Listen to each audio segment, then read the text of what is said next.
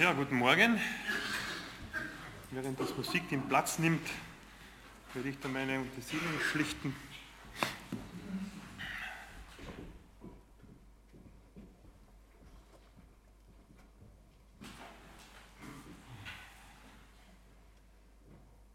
Meine Sorgen sind dir nicht verborgen. Jetzt habe ich mir gerade gedacht, meine Sorge ist es jetzt, wie schaffe ich den Brückenschlag von Pfingsten, Heiliger Geist, zu den Zweifeln im Glauben. Geht das überhaupt? Ich möchte euch eigentlich, oder ihr erwartet wahrscheinlich von mir, dass ich heute ähm, euch vom Heiligen Geist erzähle, wie er damals unter den Jüngern wirkte, auch wie er heute noch wirkt und Großes tut. Er ist nicht nur historisch, so wie es der Paul gesagt hat, sondern er wirkt. Ich würde sogar behaupten, jeder Einzelne von euch ist heute gezogen worden, damit ihr überhaupt dahergekommen seid zum Gottesdienst. Er zieht, er überführt, er tröstet, er erhält. Es gibt so viele Eigenschaften des Heiligen Geistes. Und Zweifel im Glauben, irgendwie passt das nicht zum Pfingsten, oder? Das ist fast so ähnlich wie am Muttertag ähm, die Predigt über die Existenz der Hölle auch nicht so wirklich zum Muttertag gepasst hat. Aber Pfingsten und der Heilige Geist haben ich denke, doch auch etwas mit unseren Zweifeln zu tun. So wie das Wirken des Heiligen Geistes ein Wesensmerkmal von uns Menschen ist, von uns Christen ist, so ist eigentlich auch Zweifel und Zweifeln etwas zutiefst Menschliches und ist genauso in uns drin und auch wir als Christen sind und bleiben Menschen. Ich gehöre ja zum Beispiel zu jener Sorte Menschen, die bevor er in den Urlaub fährt, ähm, kontrolliert, ob die Elektrogeräte, die Stecker gezogen sind, weil wenn man mehrere Tage nicht da ist oder mehrere Wochen, es könnte sein, Blitzschlag und so weiter, so gefährlich. Und was ich noch stärker kontrolliere, ist wohl die Herdplatte ausgeschaltet, das wäre schlimm, wenn die eingeschaltet bleibt. Nicht selten ist mir passiert, dass ich mir unsicher war, dass ich gezweifelt habe, dann bin ich noch ein paar Kilometer wieder zurückgefahren und geschaut, ist es wohl wirklich ausgeschaltet, habe ich wohl wirklich die Haustür verschlossen. Man hat Zweifel. Oder wenn ich in den Urlaub fahre, sollte ich eigentlich Zweifel haben, kann ich mir diesen Urlaub überhaupt leisten? Oder habe ich nach diesem Urlaub dann ein überzogenes Konto und die Urlaubsfreude ist bald dahin? Ich denke, das ist ein gesunder Zweifel. Oder wenn ich mir die Frau fürs Leben aussuche, Ludwig, ich weiß nicht, ob du gezweifelt hast. Aber zumindest denkt man stark darüber nach, weil es wäre ein Fiasko, wenn man diese Fehlentscheidung ein paar Jahre später dann bereuen müsste. Zweifel können uns vor Fehlern und vor falscher Sicherheit schützen. Ich denke, äh, es gehört zu uns als Würde, als Mensch, dass wir nicht einfach irgendwelchen instinktgesteuerten Programmen und Abläufen folgen, sondern dass wir unser Handeln, das, was wir machen, Tag für Tag kritisch reflektieren. Wir haben das Recht, uns selbst und auch unsere Welt, unsere Umwelt in Frage zu stellen. Das war ja nicht immer so. Ich weiß nicht, ob der eine oder andere von euch in den letzten Tagen und Wochen ähm, hat es immer wieder Dokumentationen im Fernsehen gegeben. Anlass waren die 70 Jahre Kriegsende, Zweiter Weltkrieg. Und in dieser Zeit vorher im Naziregime war es ja nicht gewünscht, dass man gezweifelt hat, ob das was Gutes sei. Im Gegenteil, systemkritische Zweifler sind damals relativ schnell hinter Gittern gelandet, sind bespitzelt worden. Nicht selten ging es sogar ab in das Konzentrationslager. In der Regel äh, steigt eigentlich die Ernsthaftigkeit des Zweifels im Verhältnis zum Wert der Sache. Ob ich am Morgen weiße oder schwarze Socken anziehe, okay, ich habe graue heute an, ähm, wird mich nicht unbedingt in Verzweiflung stürzen. Ob ich mir ein Haus baue oder ob ich in Untermiete lebe, das werde ich mir gut überlegen, da werde ich so manchen Zweifel haben. Ob ich an Gott glaube oder nicht, das wird mich in der Regel sehr bewegen, mich umtriebig machen. Und ich sage es ganz ehrlich, vor 20 Jahren habe ich gezweifelt, ob es überhaupt einen Gott gibt. Beweisen kann man ihn ja nicht, dass es ihn gibt. Aber ich erahnte damals schon, dass eine Entscheidung für die Existenz Gottes unabsehbare Konsequenzen für mein Leben haben würde. Und viele, die von uns schon längere Zeit im Glauben sind, die können davon erzählen, wie wunderbar und wie schön es ist, mit Christus zu leben, wie zutiefst sinnstiftend dieses Leben sein kann. Aber es kann auch total herausfordernd, mühevoll, ja manchmal sogar ein leidvolles Leben, auch mit Gott sein. Ein Leben, wo man gerade in Krisen, und ich weiß nicht, wer hat von euch noch nie Krisen erlebt? Da darf man kurz die Hand heben, könnte ja sein. Würde ich gerne mit euch plaudern, mich motivieren lassen. Doch schon ihre Krise erlebt. Ja, und in Krisen tauchen Fragen auf, tauchen Zweifel auf. Und oft ist hier die Frage, Herr, wozu dient dieser ganze Schlamassel in meinem Leben? Ich bringe die Sache nicht auf die Reihe. Wir ringen dann um diese Sinnfrage in unserem Leben. Da folgen wir Gott nach, sind gläubig und irgendwo ergibt es im Leben nicht wirklich Sinn und wir zweifeln. Ich wage sogar zu behaupten, wer nie zweifelt, sollte sich fragen, ob Gott ihm nicht billig und nebensächlich geworden ist. Ein Zitat, was mir vor längerer Zeit einmal vor die Augen gekommen ist, ich habe es dann noch verkehrt hinaufgeschrieben, klingt etwas kompliziert, aber es trifft den Kern. Wer glaubt, dass er an Gott glaubt, dies aber nicht von Herzen und ohne innere Qualen, ohne Ungewissheit, ohne Zweifel und manchmal sogar ohne Verzweiflung tut, der glaubt nur an ein bestimmtes Bild von Gott, nicht aber an Gott selbst. Das hat eine gewisse Madeleine Lenglet, falls ich den Namen richtig ausspreche, gesagt, auf den Punkt gebracht. Es ist normal, dass wir zweifeln, auch wenn wir an Gott glauben. Wie sieht es mit deinem Glauben aus? Wie sieht es mit deiner Ungewissheit aus, mit deinen Zweifeln? Hast du Zweifel? Es gibt nur einen Weg zur absoluten Gewissheit und zur Zweifelsfreiheit und dieser Weg führt durch die Tür mit dem Aufschrift Tod. Willst du so lange warten, um wirklich Gewissheit zu haben? Oder wirst du, wenn auch zweifelnd, um diese Gewissheit ringen? Ich möchte euch mit meiner Predigt drei Gedankenanstöße geben, die eine Hilfe sein sollen. Punkt 1 ist, wir sind in guter Gesellschaft, denn auch die Jünger, die Jünger haben damals auch gezweifelt. Wir haben etliche Begebenheiten, die davon berichten, dass die Jünger einerseits erkannt haben, Jesus, der Mensch, der ist was ganz Besonderes. Der ist nicht wie die anderen. Das, was er lehrt und das, was er lebt, das war mit Kraft und mit Vollmacht begleitet inklusive der Wunder. Und andererseits haben sie, geprägt von ihrem jüdischen Hintergrund, ein Messias-Verständnis gehabt. Er wird sie befreien. Sie werden ein gutes Leben schon hier auf dieser Erde leben können. Und es wird Himmel auf Erden werden. Da gibt es diese Begebenheit vom Johannes dem Täufer. Und wenn nicht er, er war voll, des Geistes, hat am Jordan gepredigt, das Reich Gottes ist nahe, tut Buße.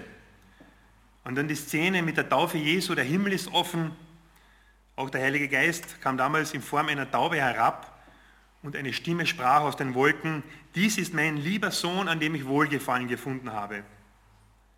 Diese, diese Szenerie muss man sich einmal vorstellen, was sich da abgetan hat. Und dann die vielen Wunder, die Bergpredigt mit, mit Vollmacht. Und dann später landet Johannes im Gefängnis. Er und seine Jünger waren verunsichert und lassen Jesus fragen, bist du der, der kommen soll? Oder sollen wir auf einen anderen warten? Oder Petrus, als die Jünger und er mit dem Boot in Seenot gerieten, erschien Jesus auf dem See wandelnd und sie hatten Hoffnung, wie sie ihn gesehen haben, dass alles gut ausgehen wird. Voll Freude wollte Petrus ihm entgegengehen, der Enthusiast, ging auf dem Wasser, da kam eine Sturmböe und Petrus begann zu sinken. Hilf mir, Herr, hilf mir, schrie er. Und Jesus daraufhin, du Kleingläubiger, warum hast du gezweifelt? Oder Thomas der Zwilling, ein ganz eigener Fall. Zwilling bedeutet ja im griechischen Didymus und da steckt die Zahl 2 dahinter. Zwei für zwiefältig, zwiespältig, doppelbödig. Wenn man Zweifel hat, ist man zweierlei Sinnes, das Herz ist zweigeteilt. Und das war bei Thomas der Fall. Thomas war ein klassischer Skeptiker, bei dem war ein halbvolles Glas halb leer. Und er war der Typ, der auch wahrscheinlich zehn Seiten Nebenbedingungen in einem Vertrag und das Kleingedruckte sich durchgelesen hätte, bevor er unterschreibt. Mehrere Begebenheiten werden uns von Thomas im äh, Johannesevangelium berichtet. Da war die eine, die Auferweckung des Lazarus, Lazarus in Judäa. Kurze Zeit vorher war Jesus in Judäa, ähm, hat den, den obersten Juden ziemlich die Meinung gesagt, äh, wurde dann ähm, ja, ziemlich in die Enge getrieben und man wollte ihm eigentlich an den Kragen. Dann verließen Jesus und die Jünger dieses Gebiet und wenig später, da stand eben diese Heilung vom Lazarus an, weil er eben gerufen wurde, da gehen sie wieder in das Gebiet zurück. Da sagte Thomas ganz verzweifelt, also was soll denn das jetzt? Okay, was soll's, lass uns mit ihm gehen, damit wir mit ihm sterben. Wo die zweite Begebenheit, diese noch mehr bekannt, der auferstandene Jesus erscheint und war eigentlich mit Vollmacht vor den Jüngern erscheinend, der Thomas. Ich glaube nicht, dass es Jesus ist. Und ihr kennt ja die Situation, wo er dann sagt, komm her Thomas, lege deine Hände in meine Wundmale und zweifle nicht, sei gläubig. Und der Herr hat ihm geschenkt, dass er kurz daraufhin ihn erkannt hat. Und er war der Erste, der zu Jesus gesagt hat, mein Herr und mein Gott. Das waren jetzt nur ein paar kleine Beispiele, ähm, wie also die Jünger kleingläubig waren, wie sie gezweifelt haben. Dabei waren ja die Jünger so intensiv Jesus auf der Spur. Die sind jahrelang Jesus live gefolgt, haben die ganzen Dinge live erlebt und trotzdem so viele Zweifel. Der Widersacher, welcher schon im Garten Eden den Grundstein des Zweifels legte, sollte den Gott gesagt haben, Punkte, Punkte, Punkte, der hat auch bei den Jüngern Jesu mit Erfolg diese Zweifel gestreut und er tut es bis zum heutigen Tag. Zwei Beispiele von den ganz Großen des Glaubens und ihre Zweifel. Martin Luther war ja auch immer wieder mit Zweifeln konfrontiert. Bekannt ist, ist ja, dass er über längere Zeiträume auf seinem Angesicht liegend um diese Wahrheit gerungen hat. Und ähm, ja, da waren Zweifel mit im Spiel. Und äh, er hat sogar körperliche Schäden davon getragen, von diesem am Angesicht äh, Stunden, Tage lang zu liegen und zu zweifeln. Bekannt ist auch die Aussage, der Spruch, dass Luther angeblich vom Teufel gefragt wurde, ob er fühle, dass ihm die Sünden vergeben sind. Und woraufhin dieser antwortete, nein, ich fühle es nicht, aber ich weiß es, denn Gott sagt es in seinem Wort. Oder da gibt es die Begebenheit von einer gewissen von einem Mädchen mit dem Namen Agnes. Ich möchte euch aus einem Buch, das ich auch empfehlen kann, von John Ortberg, Glaube und Zweifel, ich weiß nicht, wer das von euch kennt. Kennt das jemand, außer mein Sohn, weil von ihm habe ich ausgeborgt. Meine Frau hat es gelesen. Also sehr empfehlenswert, wenn ihr ein gut zu lesendes Buch mit sehr vielen guten Geschichten äh, über Zweifel mal lesen wollt, das kann ich empfehlen. Eben die kleine Agnes glaubte von klein an an Gott. Und sie glaubte nicht nur, sie war regelrecht Feuer und Flamme. Sie wollte Großes für Gott tun. Sie sagte, sie wollte Jesus lieben, wie er noch nie zuvor geliebt worden ist. Eine starke Aussage, oder? Sie spürte, dass Jesus mit ihr war und wusste sich unbestreitbar von ihm berufen. Sie schrieb in ihr Tagebuch, ich erlebe zurzeit tiefen Frieden und große Freude. Sie erlebte eine Einheit mit Gott, die so tief und so beständig war, dass sie kaum wusste, wohin mit ihrer Freude. Sie verließ ihr Zuhause, wurde Missionarin, gab ihm alles. Und dann verließ Gott sie. Zumindest kam, kam es ihr so vor. Wo ist mein Glaube geblieben? fragte sie immer wieder. Selbst ganz tief in mir drin gibt es nichts als Leere und Dunkelheit. Mein Gott, ich habe bislang noch nie so schlimme Schmerzen erlebt. Ich habe keinen Glauben mehr.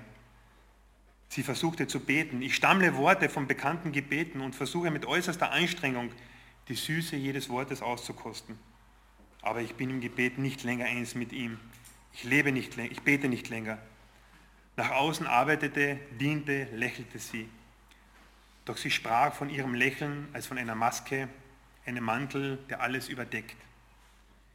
Diese innere Finsternis, Finsternis diese geistliche Trockenheit und der Schmerz über Gottes Ferne dauerten an, Jahr für Jahr, mit nur einer kurzen Unterbrechung. Und fast 50 Jahre lang. Das war, das, das, das war der geheime Schmerz von Agnes, besser bekannt als Mutter Teresa. Wer hätte von uns 50 Jahre ausgehalten? Ich nicht. Einer der bekanntesten Sprüche von Mutter Teresa war, wenn du dich Gott nicht mehr nahe fühlst, wer hat sich dann wohl wegbewegt?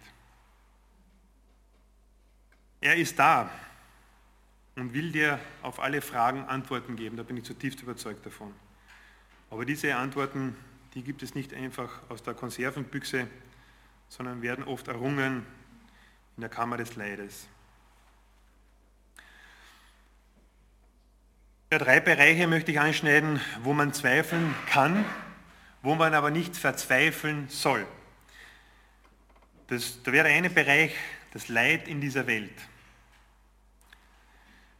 Das ist immer wieder, so möchte ich sagen, dass wir in vier Wochen, glaube ich, eine Predigt haben, eine eigene. Also ich werde mich da eher kurz halten, sechs Minuten werden es sein. Das ist immer wieder, wenn man mit Menschen, egal ob mit dem Glauben was am Hut oder nicht, ist es ein Thema. Es gibt so viel persönliches Leid, so viel Schmerz, so viel schwere Krankheit, Verlust eines geliebten Menschen, vielleicht eines eigenen Kindes, ob geboren oder ungeboren. Der Tod eines einzigen Babys lässt die Existenz und die Allmacht Gottes in Frage stellen, sagte Dostoevsky, selbstgläubig. Der Judi Eli Wiesel sah in den Anfangstagen im KZ einen Lastwagen voll mit Babyleichen, welche Richtung Krematorium gebracht wurden. Dieses Bild hat er nie im Leben mehr vergessen. Wir waren als Familie Anfang dieses Monats, es war der 2.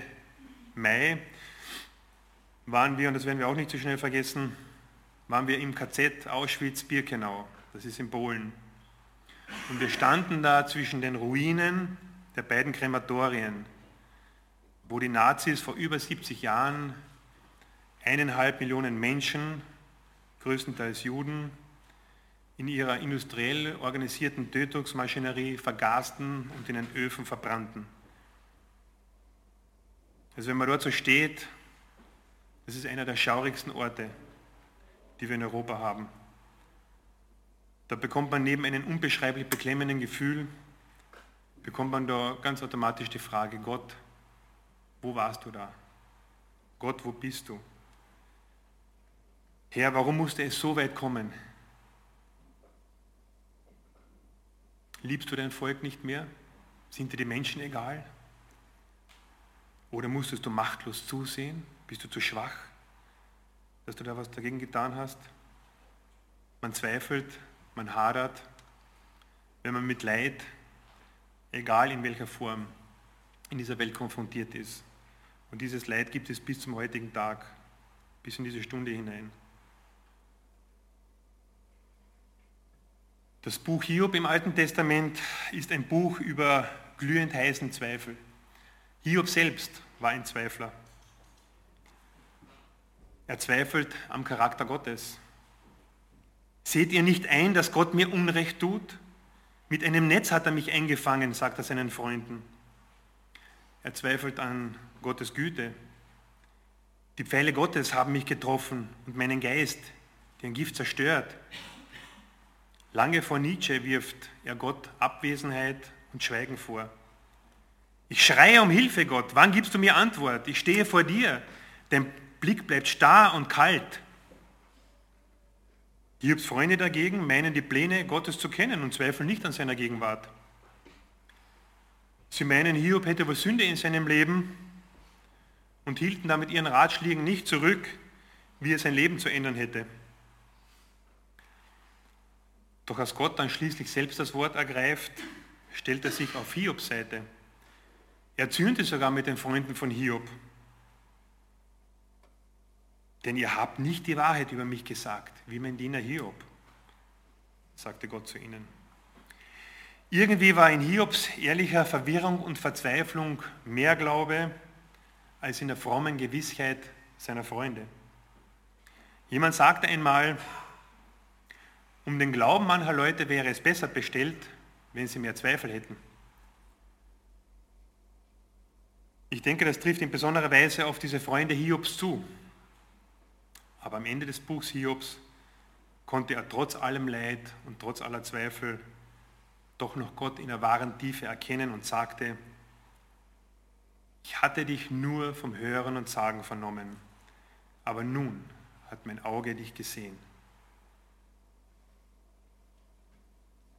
Hiob hatte in diesen Umständen, und dies ist wohl auch ein Aspekt der Sinnhaftigkeit von Leid, eine neue und eine tiefere Beziehung zum Herrn gefunden. Zweiter Bereich, wo man zweifeln kann, sind eigentlich wir Christen selbst. Und das zu allen Zeiten. Was Menschen seitdem Christus in den Himmel aufgefahren ist und der Heilige Geist zu Pfingsten ausgegossen wurde, an Negativwerbung für den Glauben an Gott zu Wege brachten, das füllt Bände an kirchengeschichtlicher Literatur und lässt auch so zu manchen Zweifel aufkommen. War schon die Nachfolge in den ersten Gemeinden, und da brauchen wir nur im Neuen Testament lesen, Korintherbriefe beispielsweise, war schon die mit Herausforderungen und Schwierigkeiten verbunden. So waren es im Mittelalter Kreuzzüge, die Inquisition, das waren die Draufgabe. Das Machtgehabe dieser einen großen Kirche mitsamt den Irrlehren, welche sich in, Jahrhundert verfestigt, in den Jahrhunderten verfestigt hatten, es trug auch nicht gerade zur Glaubwürdigkeit des Christentums bei. Gläubige haben mit der Bibel in der Hand sogar die Sklaverei verteidigt. Er hat inzwischen durch die Reformation ein Lichtblick, aber seit der Aufklärung, und das ist nun schon auch eine Zeit lang her, geht es eigentlich in Europa geistlich klar abwärts. Und die aktuelle Situation, die Säkularisierung läuft da in allen Ebenen auf Hochtouren. Und was haben wir Christen dagegen zu halten? Oder anders gefragt, was sehen Menschen, welche nichts mit dem Glauben oder wenig mit dem Glauben am Hut haben, bei uns als Christen und in den christlichen Gemeinden? Ich würde mal behaupten, nicht immer volle geistliche Aufbruchstimmung, eher auch viel Zank, Streit, Spaltungen. Auch wir stellen mit Wehmut in unserem geschwisterlichen Umfeld fest, Menschen zweifeln. Manche sind Jahre, Jahrzehnte dabei, von der Kindheit auf, haben ihre Zweifel. Fast keiner, dem man diese Zweifel anvertrauen kann. Versteht mich ja doch keiner. Ich will das gar nicht drüber reden. Und sind dann weg. Entkehrung habe ich vor ein paar Monaten das erste Mal gehört. Ich dachte bis jetzt immer nur, es gibt Bekehrung und sonst gar nichts. Nein, es gibt Entkehrung. Nennen das die Fachleute und haben dieses Phänomen untersucht. Es gibt darüber eine Studie, es gibt ein Buch, das geschrieben worden ist. Es gibt eine amerikanische Studie, mittlerweile auch eine europäische. Und die Gründe wurden dafür gefunden. Eine der Hauptgründe waren Machtmissbrauch in der Gemeinde, falsche Frömmigkeit, wenig Echtheit. Eine junge Frau traf in einem der vielen Interviews, die gemacht wurden, die Aussage, ich hatte ein Problem damit, dass die Christen nicht so sind und nicht so leben, wie sie singen. Jemand behauptete einmal, dass der beste Gottesbeweis wäre eigentlich, dass Gott in all den Jahrhunderten überlebt hat, trotz dieser Negativwerbung, welche seine Nachfolger in dieser Zeit durchgeführt haben. Und umso unfassbarer, und da habe ich persönlich keinen Zweifel, da kann ich nur staunen, dass Jesus seine Gemeinde und auch unsere Gemeinde, und wir sind auch nicht vollkommen, dass er diese liebt.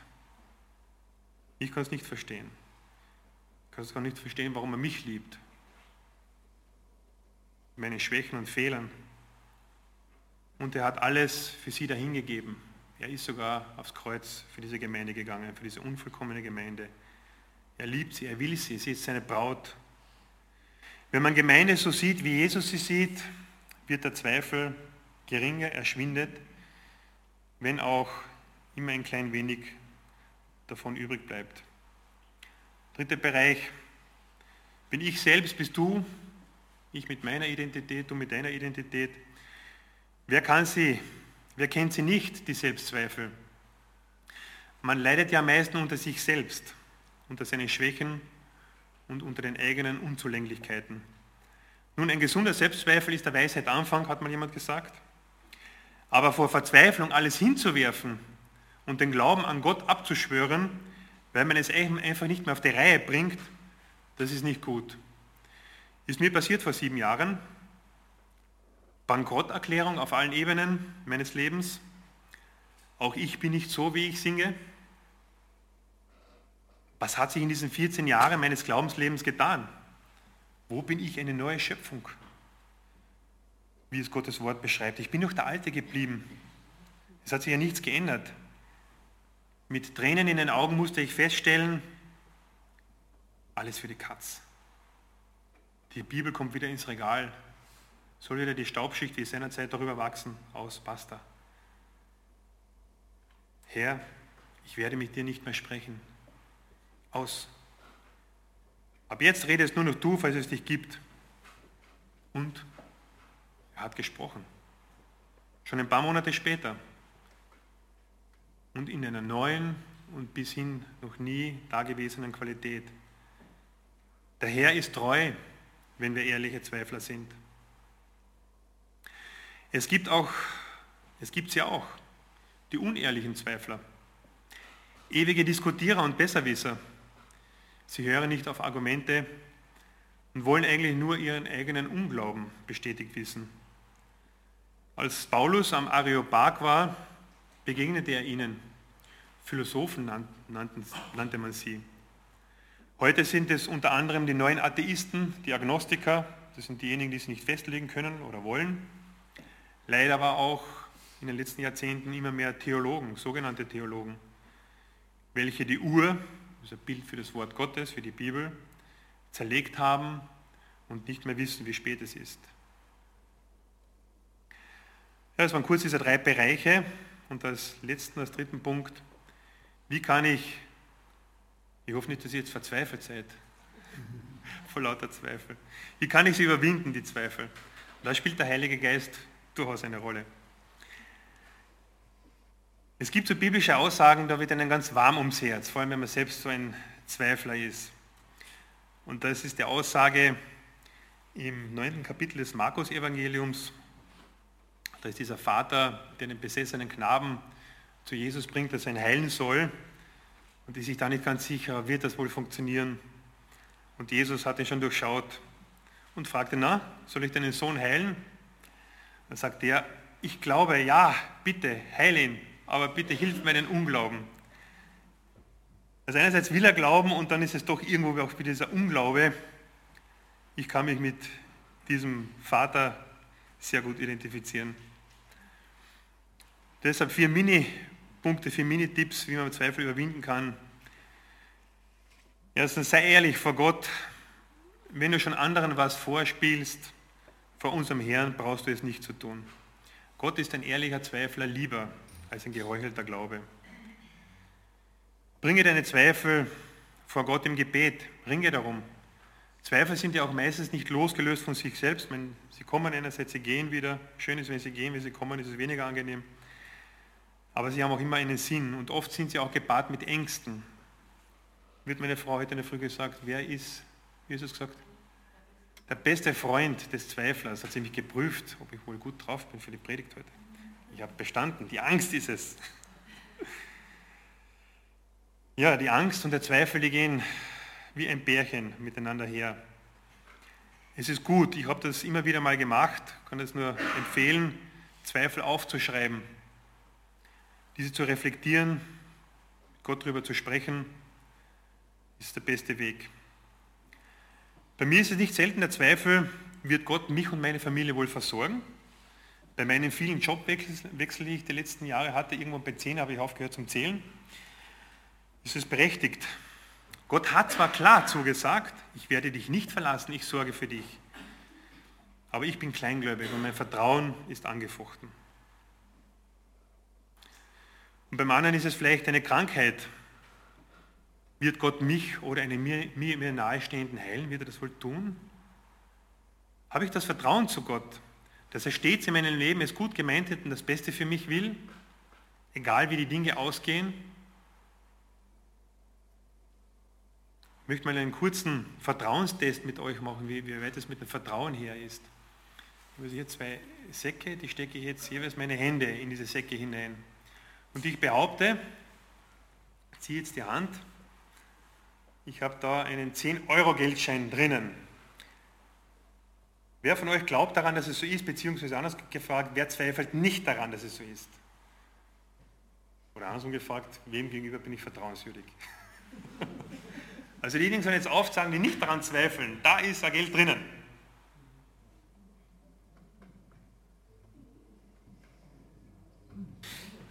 So, die jüngsten zwei, die jüngsten, der nicht daran zweifelt, der kann jetzt seine Hand aufmachen und schauen, wie wirklich.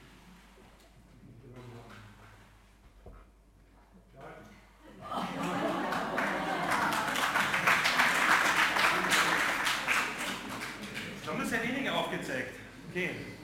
Nächster Versuch. Ich behaupte jetzt in der anderen Hand, habe ich einen 100-Euro-Schein.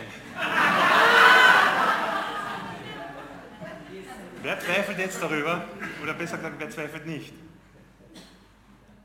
Jetzt sind es noch weniger, die aufzeigen. Das heißt, ihr drei seid überzeugt, ich habe hier 100 Euro.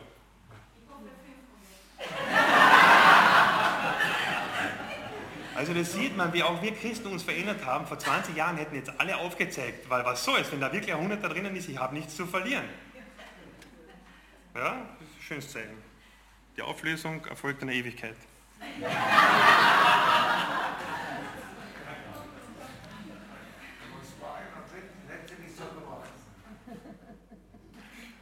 Sag's nicht. Es ist wichtig, dass wenn wir Zweifel haben, dass wir mit Geschwistern darüber sprechen können. Das muss nun kein hochprofessionelles, seelsorgerliches Gespräch sein. Ich will jetzt nicht gegen Karl Helmut was sagen, er ist da sicherlich der Profi unter uns. Aber ich denke, viele haben vielleicht eine Schwelle, den Karl Helmut zu konsultieren und zweifeln halt vor sich hin.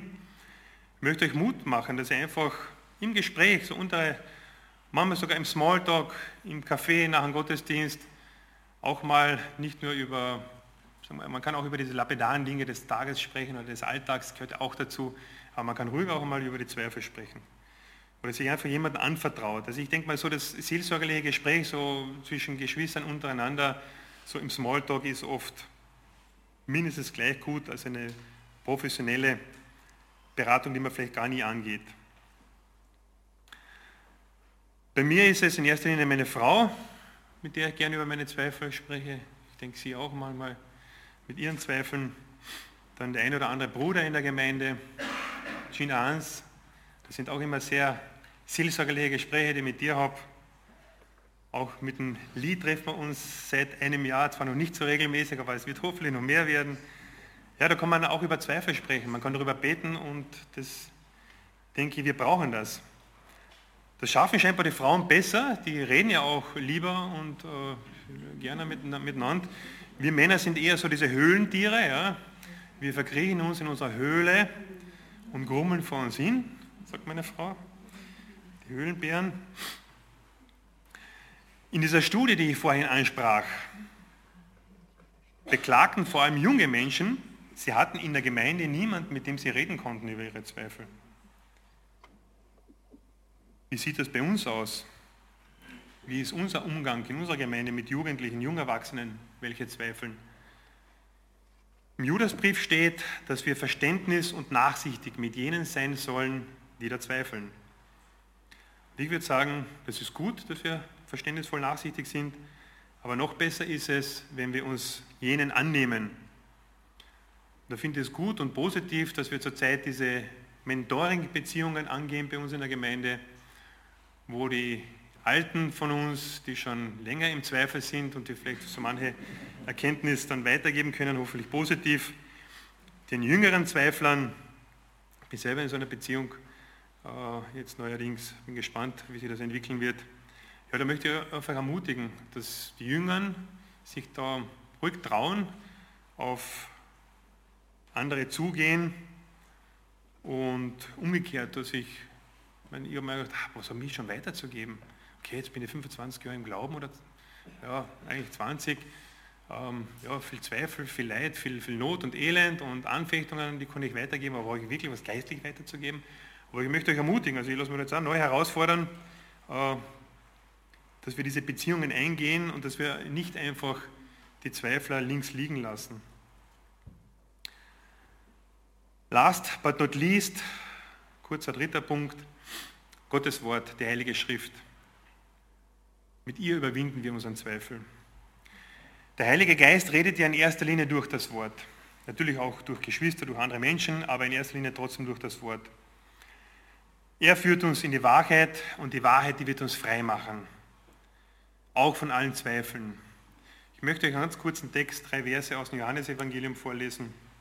Johannes 14, die Verse 15 bis 17.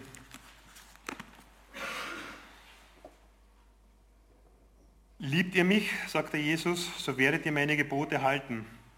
Und ich will den Vater bitten, und er wird euch einen anderen Tröster geben, dass er bei euch sei in Ewigkeit, den Geist der Wahrheit, den die Welt nicht empfangen kann. Denn sie sieht ihn nicht und kennt ihn nicht. Ihr kennt ihn, denn er bleibt bei euch und wird in euch sein. In allen Zweifeln und Ängsten ist der Heilige Geist in uns und er möchte uns helfen, er möchte uns trösten, er möchte uns da herausholen von all unseren Zweifeln und er möchte uns befreien. Wenig später sagt Jesus, und das hat mich in den letzten Wochen so ergriffen, diese Aussage, ich lebe und ihr sollt auch leben. Ihr werdet erkennen, dass ich im Vater bin und ihr in mir und ich in euch. Also über diese Aussage kann man ja stundenlang nachdenken. Ich im Vater, ihr in mir und ich in euch. Und in dieser Beziehung, das kann nur der Heilige Geist durch das Wort stiftend am Leben erhalten, in dieser Beziehung sind wir untrennbar mit dieser Trinität verbunden als Menschen, als Gläubige. Im Vers 26 steht, dass der Tröster, der Heilige Geist, den mein Vater senden wird in meinem Namen, der wird euch alles lehren und euch an alles erinnern, was ich euch gesagt habe. Und dieses Wort, Gottes Wort, das lehrt nicht den Zweifel und auch nicht den Unglauben. Im Gegenteil, es lehrt Glauben und will uns von Zweifel befreien. Durch die Kraft des Heiligen Geistes können wir nicht nur am heutigen Pfingsttag befreit leben, sondern auch die restlichen 364 respektive 365 Tage im Jahr. Und wisst ihr, was mich am meisten an den Ganzen tröstet? Dass Gott sich festgelegt hat, jeden einzelnen von uns im Glauben zu erhalten. Es ist sein Werk bis zu dem Tag, wo wir ihn von Angesicht zu Angesicht sehen werden. Zweifelst du noch oder glaubst du schon? Ich glaube daran, aber Herr, hilf meinem Unglauben. Amen.